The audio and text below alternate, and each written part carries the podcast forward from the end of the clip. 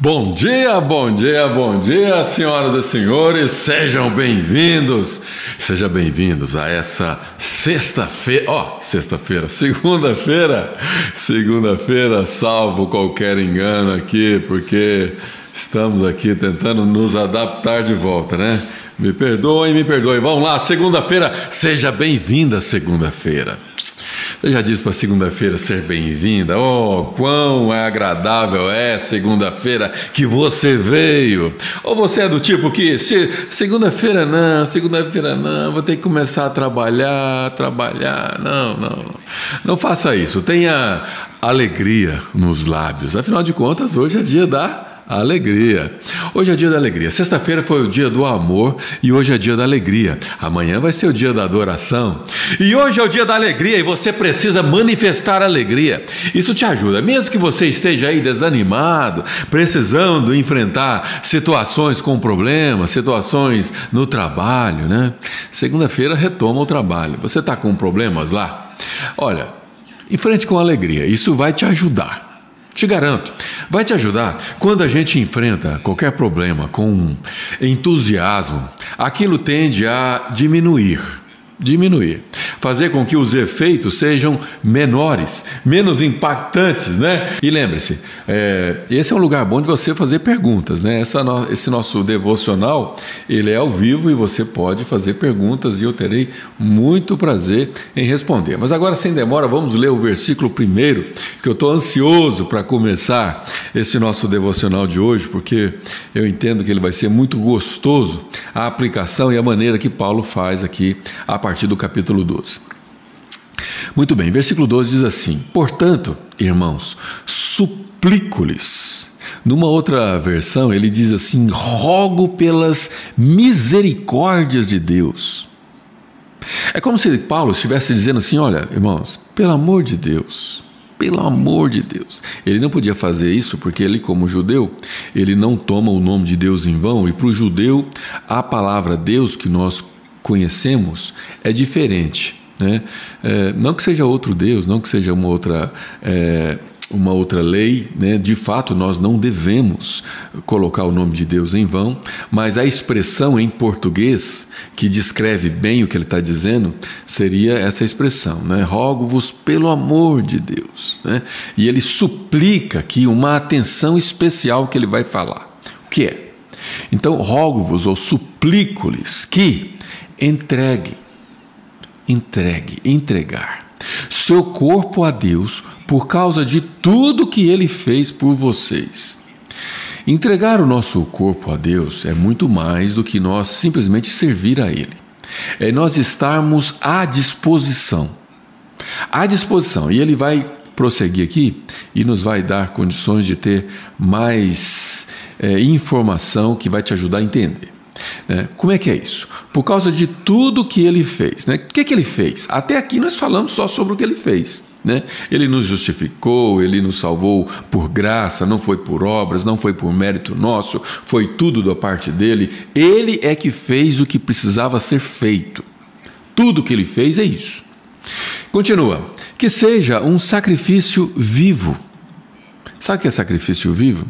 É entregar o seu corpo em sacrifício, como naquele tempo, né, a, o sacrifício era conhecido para poder é, para poder cancelar os pecados, né? para poder encobrir os pecados, eram feitos sacrifícios. Animais eram sacrificados vivos. E aqui ele usa o mesma, a mesma estrutura de linguagem para que nós pudéssemos entender o que é isso. Não porque nós vamos nos matar literalmente, óbvio que não, mas nos sacrificar é nos esforçar nos entregar por completo, né? vivo e santo. O que é santo? Separado. Isso é o significado da palavra santo. Do tipo que Deus considera agradável. No Velho Testamento, a Bíblia dizia que os sacrifícios subiam como aroma agradável a Deus, né? uma forma de agradar a Deus através de um sacrifício que pudesse encobrir pecados. Deus não combina com pecado. Deus não coabita junto com o pecado. Onde o pecado entra, a presença de Deus sai. Né? E um, considerar um ato agradável a Deus é você conseguir eliminar o pecado. Isso é que agrada a Deus. Viver de, é, de forma separada do tipo que considera, que Deus considera agradável. Essa é a verdadeira forma de adorá-lo. E essa forma de adorá-lo é uma maneira de se viver que nós conseguimos adorar a Deus através dela. Um estilo de vida né, uma forma ou um estilo de vida. Essa maneira de forma, no português, ela pode confundir um pouco, porque tem forma, como por exemplo a forma dessa xícara. Eu espero que você esteja aí com o seu cafezinho, e se você tiver, você pode é, colocar a xicrinha aí para eu poder saber, assim como fez a Raquel Maria, assim como fez o reverendo José Carlos Ferreira, e você me diga aí se você está comigo para eu poder saber. Mas forma de uma xícara não é o que Paulo está dizendo aqui. Está dizendo de estilo de vida, uma forma, uma maneira de adorá-lo. Versículo 2: Não imitem, ou seja, não seja igual o comportamento e os costumes deste mundo. Não, não seja do mesmo jeito da, dos costumes desse mundo, mas deixem que Deus os transforme. De novo a palavra forme aqui no sufixo né, da palavra transformar. Deixe que Deus os transforme, ou seja, mude a sua forma de viver, o seu estilo de viver. Permita Permitir que Deus transforme é um ato aonde você está aberto a mudanças. Né? Nós estamos aqui nada mais, nada menos do que aprendendo. Né? Eu estou aprendendo, você também. Quem está nos ensinando é o Espírito Santo de Deus. Ao ter esse entendimento, e eu não coloquei o texto bíblico, né? Não coloquei o texto na tela, olha só, ninguém me lembrou também. vamos lá, vamos colocar na tela aqui, pessoal. Não podemos deixar de colocar, né? Aí está texto que eu estou lendo na tela. É muito importante porque durante a leitura eu vou marcando aqui, né? Então eu estava falando da palavra transformar e permitir essa transformação. Ó. Deixem que Deus os transforme. Né? De novo a palavra forma. Permitir, como eu estava dizendo, é você estar atento à voz do Espírito Santo. É Ele que está falando através de mim. Se você não acredita nisso, você está perdendo seu tempo aqui, porque eu de mim não conseguiria falar sobre as coisas que diz respeito a Deus. Né? Quando a palavra de Deus é anunciada, é o próprio Jesus que está nela. Ele é o Verbo. E eu sou apenas um instrumento. Né? Se eu achar que eu sou merecedor ou tenho algum mérito disso, eu estaria cometendo até mesmo não só um erro, mas um, um, pecado, né? porque eu não tenho condições nenhuma de convencer vocês. Portanto, quem está nos ensinando aqui é o Espírito Santo de Deus. Esse entendimento nos ajuda a saber que algo de Deus para nós pode nos transformar. Tudo que vem de Deus pode nos transformar. Tudo. E nós precisamos passar por essa transformação, esse estilo de vida, essa forma de adorá-lo, precisa ser algo natural em nós. Natural. Assim como beber água para você é algo natural, você não questiona, você não faz pergunta, para você é natural. Servir a Deus, adorá-lo dessa forma, precisa ser algo natural. Deixar que Deus nos transforme por meio de uma mudança em seu modo de pensar. Depois que eu é, entendi essa questão da nossa mente, essa questão do modo que nós devemos pensar, nós devemos entender as coisas, tudo para mim começou a fazer sentido, até mesmo a fé. Né? Aliás, principalmente a fé, porque a fé nada mais é do que nós pensarmos em algo que não existe e acreditar aqui dentro da nossa mente que aquilo de fato existe. Ou seja, esse estilo de vida onde os nossos pensamentos estão alinhados com o que Deus gostaria que nós fizéssemos é uma forma de adorar a Deus. As pessoas pensam que adorar a Deus é só, é só é, se resume em levantar as mãos para o céu e adorá-lo. Isso também é uma maneira de adoração, mas existem outras. Por exemplo, quando você entrega, é, quando você entrega a Deus uma oferta, né? dízimo, por que não? Uma oferta, uma maneira de você contribuir com os seus recursos. Ou então, quando você entrega a Deus o seu tempo. Ou então, quando você entrega a Deus os seus pensamentos. Ou então, quando você entrega a Deus o seu estilo de vida, você está também adorando a Deus. E muitas pessoas passam a vida sem adorá-lo, ador sem adorar o Criador. Né? Mas nós precisamos mudar o nosso modo de pensar, a fim de que experimentem a boa, a agradável e perfeita vontade de Deus. Né? O que mais nós podemos perceber nas pessoas é, é a dificuldade delas entender é, a vontade de Deus para elas. Né? Isso nada mais, nada menos é propósito. As pessoas têm dificuldades, né? E o que nós estamos fazendo aqui é uma, uma live toda manhã, cujo título é Café com Propósito, que significa exatamente isso. É, a vontade de Deus para nós é o nosso propósito. Você tem clareza disso? Se você não tem, você deve estar passando por muitas dúvidas, muitas questões, muitos conflitos, muitas crises. Eu conheço pessoas que, por estar vivendo essa crise, ficaram pelo caminho. É, ficaram pelo caminho, deixaram o evangelho de lado, começaram a se preocupar com outras coisas, porque não tem entendimento, não tem clareza da importância que é saber qual é a vontade de Deus. Uma vontade que é agradável e perfeita. Uma, uma, é, uma vontade que é boa, boa para nós. Eu que sei que pensamentos têm a vosso respeito, diz o Senhor, pensamentos de paz e não de mal, pensamentos bons e não pensamentos maus, para nos dar um fim, para vos dar um fim que desejais. A nossa vontade precisa estar alinhada com a vontade de Deus. Caso contrário, o nosso propósito não é atingido.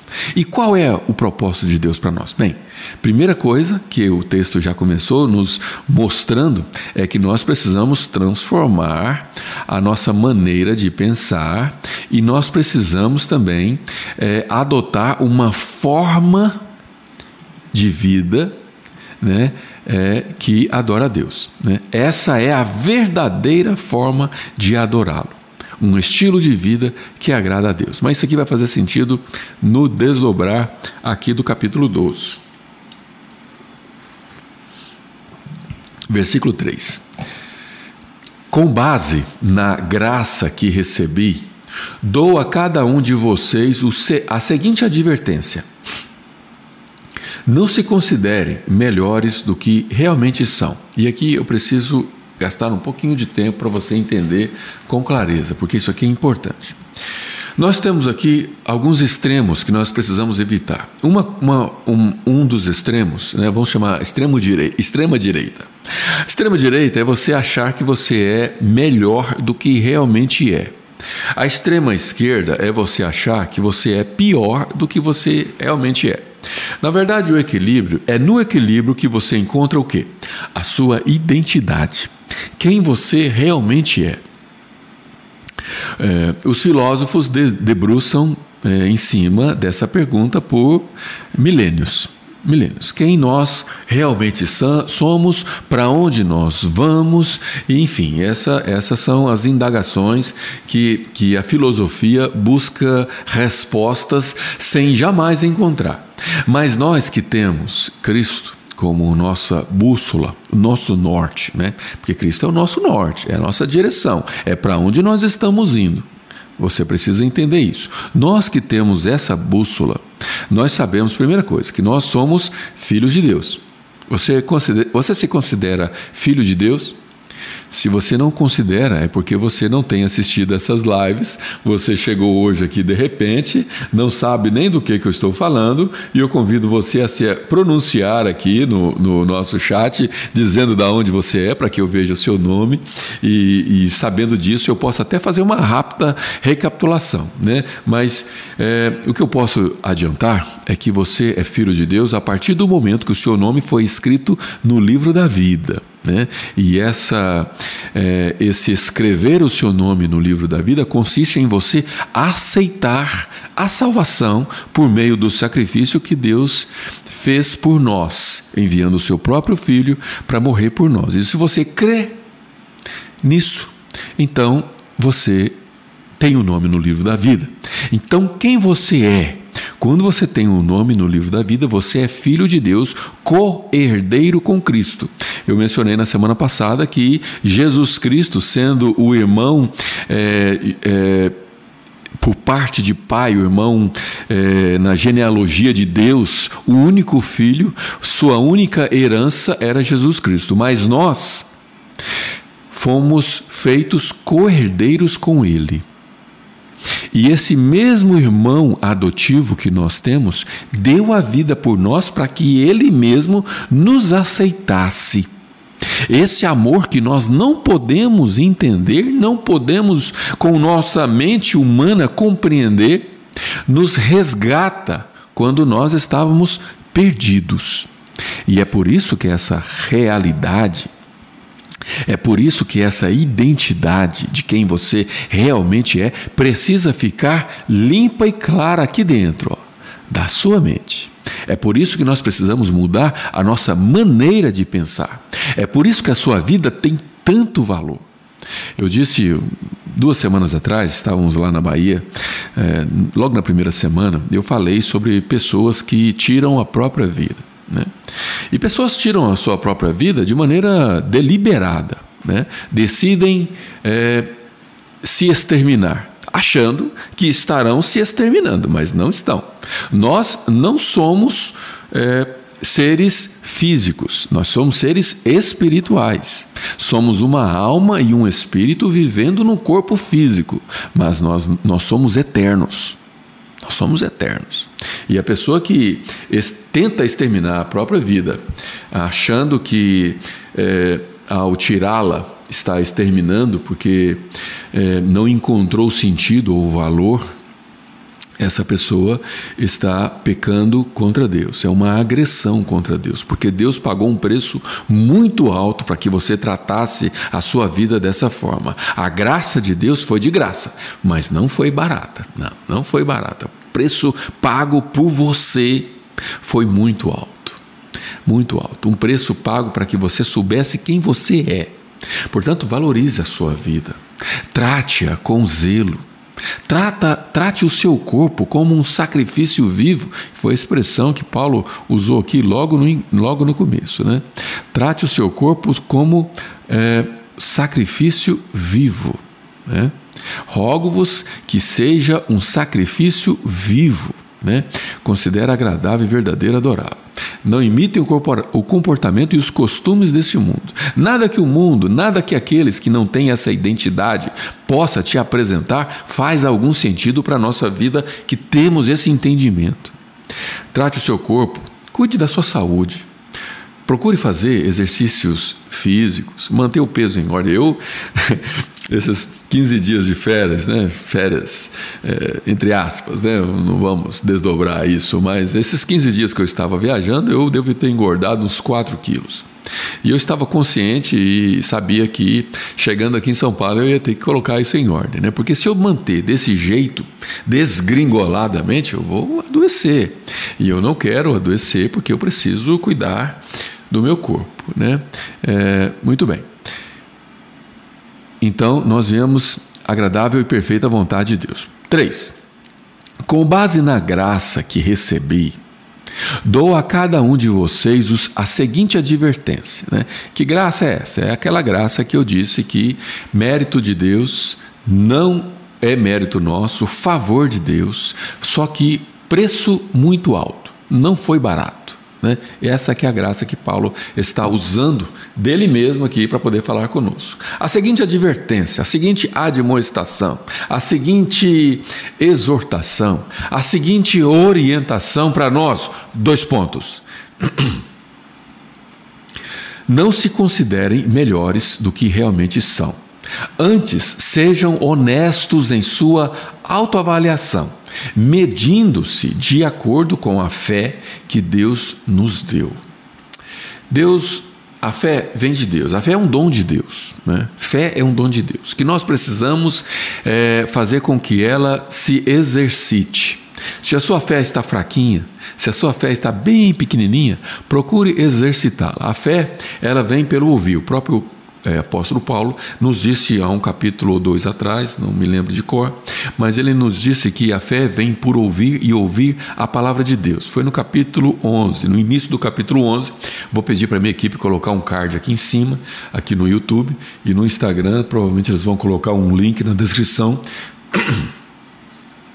E, e nós o fato é que a fé nós precisamos exercitá-la. E se ela vem pelo ouvir e ouvir a palavra de Deus, o que nós temos que fazer é exercitar esse ouvir. Por exemplo, esse, esse nosso devocional todas as manhãs, eu tenho pessoas aqui que estão bem engajadas comigo desde o início, porque estão a, a, atentas a desenvolver essa fé. Isso é muito lindo, muito maravilhoso nós termos esse interesse interesse em ouvir mais da palavra de Deus para que nós possamos exercitar essa fé que Ele mesmo, o Senhor, Ele é, nos dá. É Ele quem dá essa fé de acordo com a fé que Deus nos deu. Muito bem, versículo 4. Da mesma forma que nosso corpo tem vários membros e cada membro uma função específica, Versículo 5: Assim também com o corpo de Cristo, assim também é com o corpo de Cristo. Então, o que o Paulo está tentando nos dizer aqui, e antes de continuarmos, deixa eu. Vamos por partes, né? Calma, vamos por partes, vamos lá. Então, da mesma forma, Paulo está tentando argumentar o seu contra-argumentar seu próprio argumento para nós entendermos com facilidade. E aqui ele está usando a analogia do nosso corpo, o nosso, os nossos membros. Nós não podemos dizer, por exemplo, a mão não pode dizer para o pé que ele não vale nada. O pé não pode dizer para os braços que eles não valem, valem nada. A nossa mente não pode dizer para o nosso corpo que eles não têm valor. Não. Nós precisamos entender que cada um no corpo de Cristo. O que é o corpo de Cristo? É a igreja de Cristo, né? é o propósito que nós temos. Cada um de nós tem pequenos propósitos, pequenos modos de dizer, porque são grandes, né? mas pequenos quando eu digo, é, ao dizer respeito que cada um de nós tem o nosso próprio propósito e o conjunto desses propósitos formam o grande propósito de Deus para nós mesmos e para Ele. Tudo é para Ele, tudo vem dele, tudo é dele. Tudo. Até a sua vida, até o seu corpo, até a sua saúde, até o seu bem-estar, tudo é para Ele. Deus quer que nós tenhamos uma vida boa, uma vida agradável, porque isso glorifica o nome dEle, isso adora a Deus. Isso é uma adoração a Deus. Ter um estilo de vida onde a transformação da parte de Deus em nós nos faz vivermos melhor é uma maneira de adorar a Deus, porque tudo é para Ele. E se o seu propósito, como mão, é pegar as coisas. Ó, se eu pego essa xícara, o propósito do meu intestino, do meu é, sistema digestivo, é sentir e fazer com que cada elemento desse café faça o seu papel. Se a nossa mente ela interpreta o sabor através da língua, é porque cada membro do meu corpo tem o seu papel. Portanto, entender qual é o seu papel faz parte de entender qual é o seu propósito. Estamos chegando lá. Calma, calma, calma. Assim é também com o corpo de Cristo. Bem, somos membros diferentes do mesmo corpo. Olha só, exatamente o que eu estava explicando. E todos pertencemos uns aos outros, ou seja, essa mão pertence a essa mão, ela está ligada. Agora, tudo está sendo de uma, de uma maneira harmoniosa, está sendo orquestrado através de um Deus que nos criou de maneira perfeita. Vamos prosseguir. Deus, em Sua graça, nos concedeu diferentes dons. E aqui nós vamos entrar agora num assunto bem complexo, bem que causa aí incômodos, né? Eu consigo ouvir os pensamentos, né? Se debatendo quando a gente fala desse, dessa questão de dons, né? Que muitos ou negligenciam, ou não entendem, ou simplesmente é, é, vivem no equívoco. Né? Vamos lá. Deus, em Sua graça, nos concedeu diferentes dons. Qual que é o dom da mão? Acabei de dizer, né? Ela é capaz de pegar coisas. Qual que é o dom do pé? Nos trazer equilíbrio, nos fazer andar. Mas quem faz andar é o pé? Não. As pernas fazem parte do processo, a mente orquestra tudo isso. Estão conseguindo entender aonde, por qual trilha Paulo está tentando andar para nós entendermos questões relacionadas com o propósito? Então ele continua dizendo assim: portanto, se você tiver a capacidade de profetizar, faça-o de acordo com a proporção de fé que você recebeu. Mas faça isso com verdade. Com verdade. Versículo 7. Vamos falar mais sobre isso ainda. Se tiver o dom de servir, sirva com dedicação. E aqui, para cada, cada analogia que que Paulo faz, né, não é nem bem uma analogia, ele está usando exemplos reais, né? Profecia, ele está falando de fé, ele está falando de servir. Já viu pessoas que têm, o, têm a facilidade em servir? É, eu, sempre que a gente está em grupo, né, eu já participei de muitos, né? na própria escola ou no trabalho, ou em qualquer que seja o grupo que você faz parte da igreja, não importa. Tem sempre aquela pessoa que tem mais capacidade de servir. Já, já reparou?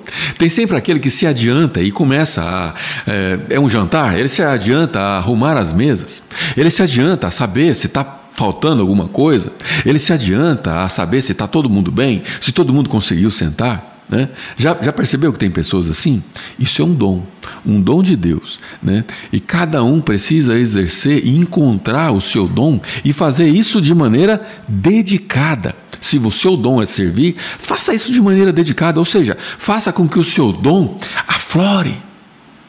Eu posso dizer que se um dos meus dons é a comunicação, eu gosto de fazer isso que eu estou fazendo aqui com vocês. Eu, eu, eu me sinto bem e acho que Deus é, me usa. Então eu tento fazer isso da melhor forma que eu consigo. Muitas vezes tem as dificuldades, tem falhas, eu sei, mas eu tento fazer com dedicação, servir com dedicação. Embora esse seja um dom que muitos têm natural, eu entendo também que nós precisamos desenvolver esse dom. Se você é mais tímido, mais acanhado, né? se você está mais ali em outros dons, procure desenvolver também o dom de servir. E o dom de profetizar, como nós podemos é, desenvolver? Primeiro é que Deus, ele, nós precisamos ter o um entendimento que Deus já profetizou tudo o que ele precisava na sua palavra. E profetizar, nós podemos muito bem entender que é proclamar esse evangelho. O que eu estou dizendo aqui através da leitura e é, estudo dessa carta, nada mais é do que profetizar. Né? Estamos profetizando aqui o quê? Profetizando fé, ou na proporção de fé que cada um recebemos de Deus. Né? Isso também é profetizar. Continuando, se for mestre, ensine bem. Né? Se o que eu estou fazendo aqui é ensinar, eu preciso ensinar bem, fazer bem, fazer o melhor. Aliás, eu tenho sempre dito, né, sempre comentado, que não importa o que você faça, não importa onde você está, não importa o trabalho que você exerça, faça sempre o seu melhor. E a Bíblia nos diz que nós precisamos fazer isso é, de uma maneira tão bem como se nós estivéssemos fazendo para o próprio Deus.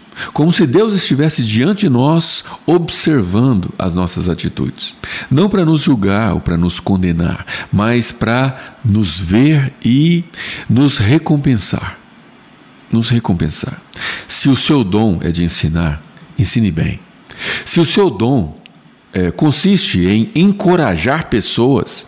Encoraje-as. Faça isso de uma maneira bem feita. Né? Então, se você é, tem o dom de contribuir, dê com generosidade. Já percebeu pessoas que têm o dom de contribuir? As, pessoas que não podem ouvir falar que tem alguém precisando, que elas querem contribuir. Pessoas que estão na igreja e que têm o dom de contribuir com a obra de Deus. Se elas percebem que alguma coisa está faltando, elas já se antecipam e já dão jeito de contribuir. Pessoas que, diante de qualquer que seja a situação, estão prontas a contribuir, colocar as mãos no bolso. Essas pessoas, a pessoa que tem o dom de generosidade, isso é tão latente dentro delas que elas não se, elas não se limitam às limitações financeiras. Eu conheço pessoas que são capazes de tirar dinheiro do cheque especial para acudir alguém que está em necessidade. Conheço pessoas assim. Pessoas que têm o dom de contribuir. Pessoas que são generosas em dar. Aliás, essa, esse dom, ele é um dom maravilhoso, porque como todos os dons, tudo que você planta, você colhe. Mas o dom de generosidade é algo fantástico, porque o próprio Deus diz que nos devolve. Não é a natureza que devolve através da lei da semeadora, embora seja uma lei dada por Deus, mas se você planta uma semente, aquilo nasce, aquilo é a natureza que te devolveu. Mas quando você é generoso, é o próprio Deus quem nos retribui. Dom de contribuir. Se você exercer liderança, lidere de forma responsável. Muitos líderes lideram de maneira irresponsável. Muitos líderes. Aliás, é, muitos desses dons aqui caberia muito bem a pessoas que exercem algum tipo de liderança. Né? Por exemplo, um líder que que não contribui, ou que não é generoso, ou que não exerce a sua liderança de maneira correta, ele faz o quê? Faz os seus subordinados sofrerem. E é por isso que governantes faz, fazem com que países vivam uma vida miserável, porque os faz sofrer por uma liderança que é mal exercida. Uma liderança mal exercida. É por isso que um pai de família faz a sua família sofrer, porque tem uma liderança que é mal aplicada. Quantos pais de família faz a esposa sofrer, faz os filhos sofrerem? Tomando decisões baseadas nos próprios interesses, ou decisões baseadas em vitimismo. Quantas pessoas vivem uma vida de derrota, uma vida fracassada, porque vivem uma luta tentando serem vítimas, sendo que, na verdade, elas estão colhendo aquilo que plantou. Né? Elas são fracassadas porque tomaram decisões erradas lá atrás, em algum momento, e colocam a culpa disso na sua própria família que está sofrendo pelo seu vitimismo. Lidere de forma responsável. Culpar pessoas por falta, por, por causa dos seus resultados ruins, é uma irresponsabilidade sua uma irresponsabilidade. Nós precisamos ser líderes na nossa casa. Precisamos ser líderes, é, não importa em que área, você precisa liderar. Se você é, digamos, uma pessoa com um cargo bem baixo numa empresa, o mais baixo que você possa imaginar. Eu vou, sem, sem ser pejorativo, usar o exemplo de um faxineiro, né? se porventura você considera ele o cargo mais baixo. Na verdade, todos somos iguais, mas em, em questões de atribuições, de cargos a serem exercidos, eu vou usar esse, esse exemplo. Né? É, ele é líder daquilo que ele faz. É ele que lidera, a responsabilidade é ele. Se o faxineiro ele faz o seu trabalho bem feito, ele está liderando a sua atribuição. Agora, se você é dona de casa, né, você tem a responsabilidade de quê? De edificar o seu lar. Não importa se você trabalha fora ou não, a esposa tem a responsabilidade de edificar. A liderança é do marido, instituída por Deus. Deus é o cabeça. Mas a esposa é ela que edifica o seu lar. Edifica de que jeito? Mantendo ele agradável. A esposa que vive triste, que vive resmungando, que vive reclamando, por mais que ela tenha razão em estar vivendo daquela maneira, por mais que ela esteja. É, é, que ela tenha justificativas para viver aquela tristeza, ela não está edificando o seu lar. Ela precisa entender que ela é líder no seu lar. Existem filhos que dependem da alegria dela. Mamãe, Entenda que o seu filho, sua filhinha, seu filhinho estão olhando para você e espera de você um sorriso, uma alegria dentro da sua casa. Espera em você uma líder que edifica a sua casa, mantendo o seu lar um lugar agradável. Eu disse por várias vezes naquela jornada da sabedoria, jornada, ah, o nosso temporada anterior, que muitos lares são desfeitos e são é, desmantelados porque não existe um lar aonde os filhos gostam de estar. Não existe, não encontraram um lar aonde estar nele faz sentido. E aí os filhos, quando vão para a escola, encontram os amigos e lá eles se alegram, eles se sentem bem. Sabe o que acontece? Eles querem ficar lá, eles não querem voltar para casa.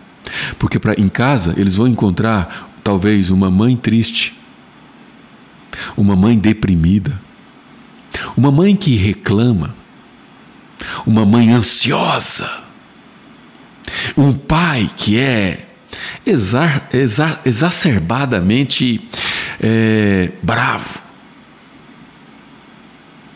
Exige muito, exige mais do que precisava exigir. Uma mãe que é humilhada pelo pai, que exige mais do que ela é capaz de entregar. E os filhos não têm vontade de voltar para lá. E aí, eles vão buscar o quê? Motivos para sorrir. E hoje é dia da alegria. Você tem motivos para sorrir? Eu tenho certeza que sim. Tenho certeza que sim. Olhe para a família que Deus permitiu você ter. Olhe para os filhos que você gerou. Olhe para o privilégio que você tem de ter um trabalho. Muitos não têm. Olhe para a sua casa que você tem, e muitos desejaram ter e muitos não tiveram, morreram antes. Mas você tem um dia maravilhoso, você tem saúde, você tem um corpo que deveria estar em harmonia com a sua mente e de, de maneira responsável você precisa liderar o seu próprio corpo liderar o seu próprio corpo. Mantenha-o saudável. Mantenha sua mente saudável, mantenha sua mente alegre, porque os seus filhos precisam encontrar um lugar alegre. Sabe quando você se apaixonou pelo seu marido? Sabe quando você se apaixonou pela sua esposa? Lembre-se lá do namoro, lá no início. Se você procurar e e se lembrar, você vai admitir que um dos momentos, os momentos mais felizes que vocês passaram lá no início, né? Eu estou lembrando disso porque o namoro é que te levou a se casar, né? É, se você lembrar dos momentos mais difíceis, mais é, felizes que você viveu, você vai ver que aqueles momentos foram feitos é, regados a sorrisos.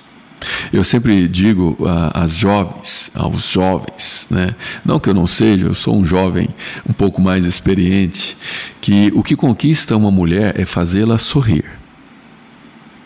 O que conquista uma mulher é fazê-la sorrir. Mas o que faz ela decidir aceitar se casar com você, maridão, é ela perceber que vai ter segurança ao seu lado. É. Você tem dado segurança à sua família? Você tem dado segurança à sua esposa? Você tem tido é, um comportamento em que eles se sentem seguros e felizes, alegres? Porque felicidade, estamos falando sempre sobre isso. Felicidade é contentamento. Você tem feito com que a sua família se sinta contente? O tempo está indo embora. Vamos lá. Você tem feito com que a sua família se sinta feliz, quer estar contente dentro de casa? Ou será que você tem dado motivos para eles ir para a rua, ir para fora, ao se envolverem com amizades que os fazem sorrir? Essas amizades vão fazer ofertas, vão sugerir alternativas. Alternativas que causam na mente deles euforia. Essas alternativas, elas vêm em nome de um copo de cerveja. Essas alternativas, elas vêm em nome de um pozinho branco. Pouquinho, só para experimentar. Só para você ver o que que causa, depois você para. Essas alternativas vêm em nome de uma pedrinha que você coloca em algum lugar, não sei bem como é que é, se é uma colher, aquilo derrete e é interessante, porque a composição física faz com que aquilo ferva e sinta e, e, e traga para você é, senso de cheiro, talvez o paladar, talvez algo na sua mente te atraia. E quando você percebe, você está preso naquilo. E o seu filho, que não encontrou alegria em casa, ele encontra alegria naquilo. E aí no outro dia ele volta para casa e não encontra alegria em casa. Porque os pais foram irresponsáveis. É o marido tentando ter a atenção da esposa, é a, é a, a esposa sem segurança não dá atenção para ele, e os dois em conflitos causam um lar que não tem harmonia, não tem liderança. E por falta de responsabilidade dos líderes, que é o papai e a mamãe, o filho no dia seguinte, ele vai de novo sentir o prazer daquele pozinho, o prazer daquela bebida. A cerveja já começa a não dar o mesmo prazer e ele precisa de uma bebida mais forte. Uma latinha só não serve, precisa de duas agora. E antes, o que era apenas uma pitadinha do pozinho começa a se transformar numa carreirinha. E aquele hábito que acontecia só no fim do expediente da escola começa a ficar ao longo do dia. E quando você vê a sua irresponsabilidade, a sua falta de liderança, fez com que o seu filho se perdeu. E eu conheço pais que amargam o luto porque não atentaram para o processo. Não aconteceu do dia para a noite, não. Não foi do dia para a noite que o filho gostou de, de, de, bebidas alcoólicas e cigarro e se viciou. Não foi. Foi começou naquele dia que você começou com fofoca na mesa, falando mal do pastor, falando mal do irmão, falando mal da irmã, e você começou a, a, discutir dentro da sua casa, a sua esposa não sente prazer em você, não quer saber de você, não faz as responsabilidades de esposa. E aí você começou a se sentir rejeitado, e o processo de fofoca foi aumentando, e as intrigas dentro de casa. Isso não acontece do dia para a noite, mas eu vou ter que voltar aqui no primeiro versículo para você entender o que, que Paulo quer. Portanto, irmãos, suplico, suplico-vos,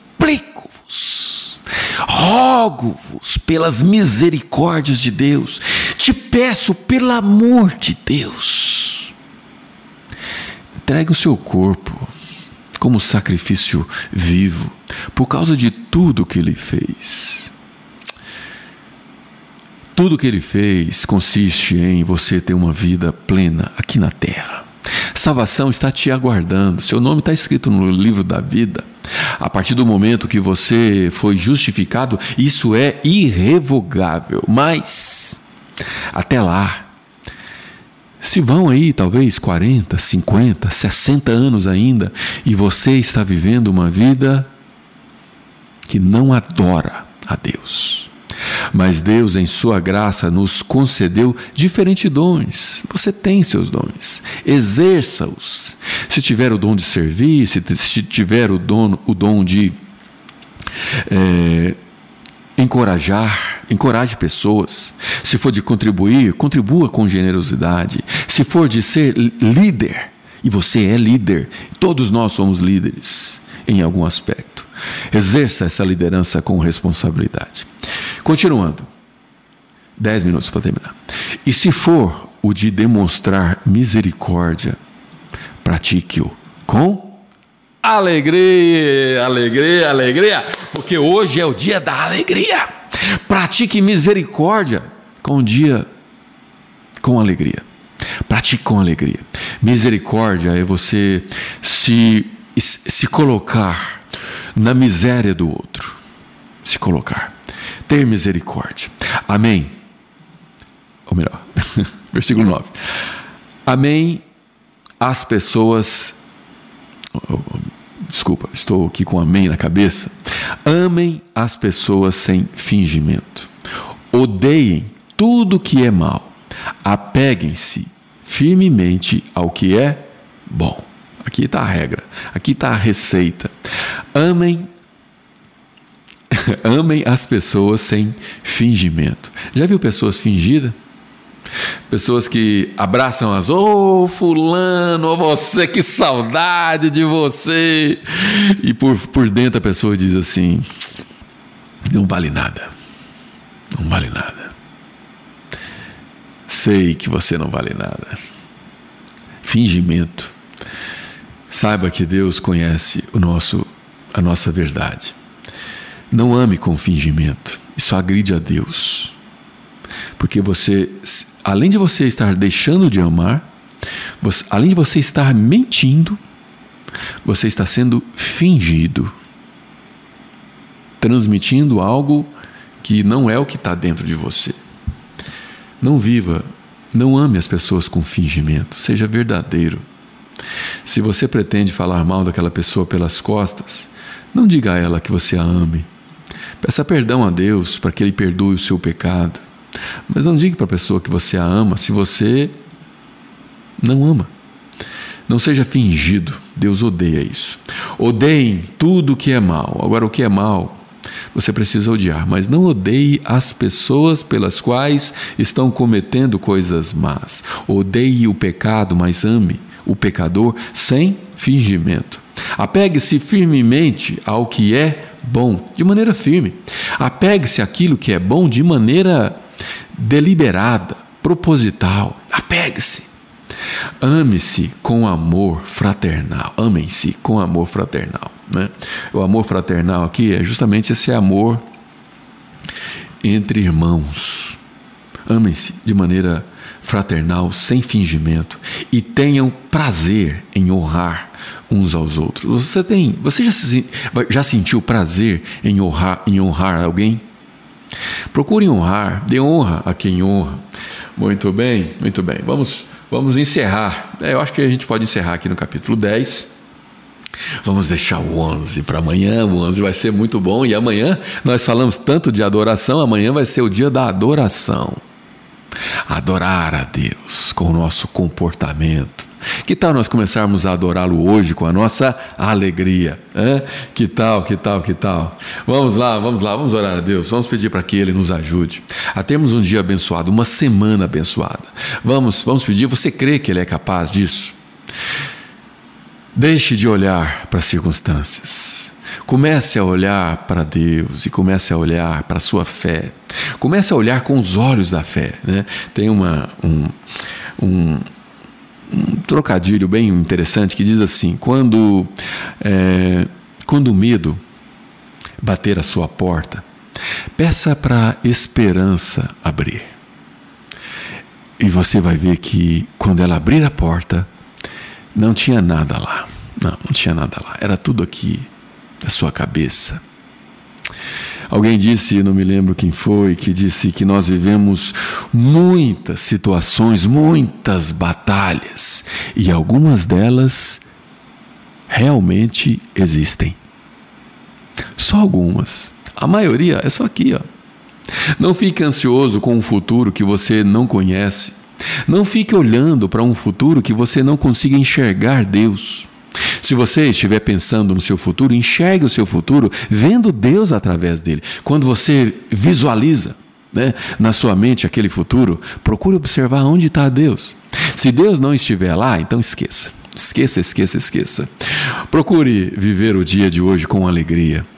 Adore a Deus através da sua alegria, através do seu estilo de vida que Deus é, nos ensinou hoje, que Paulo nos suplica para que nós vivamos um estilo de vida que adore a Deus.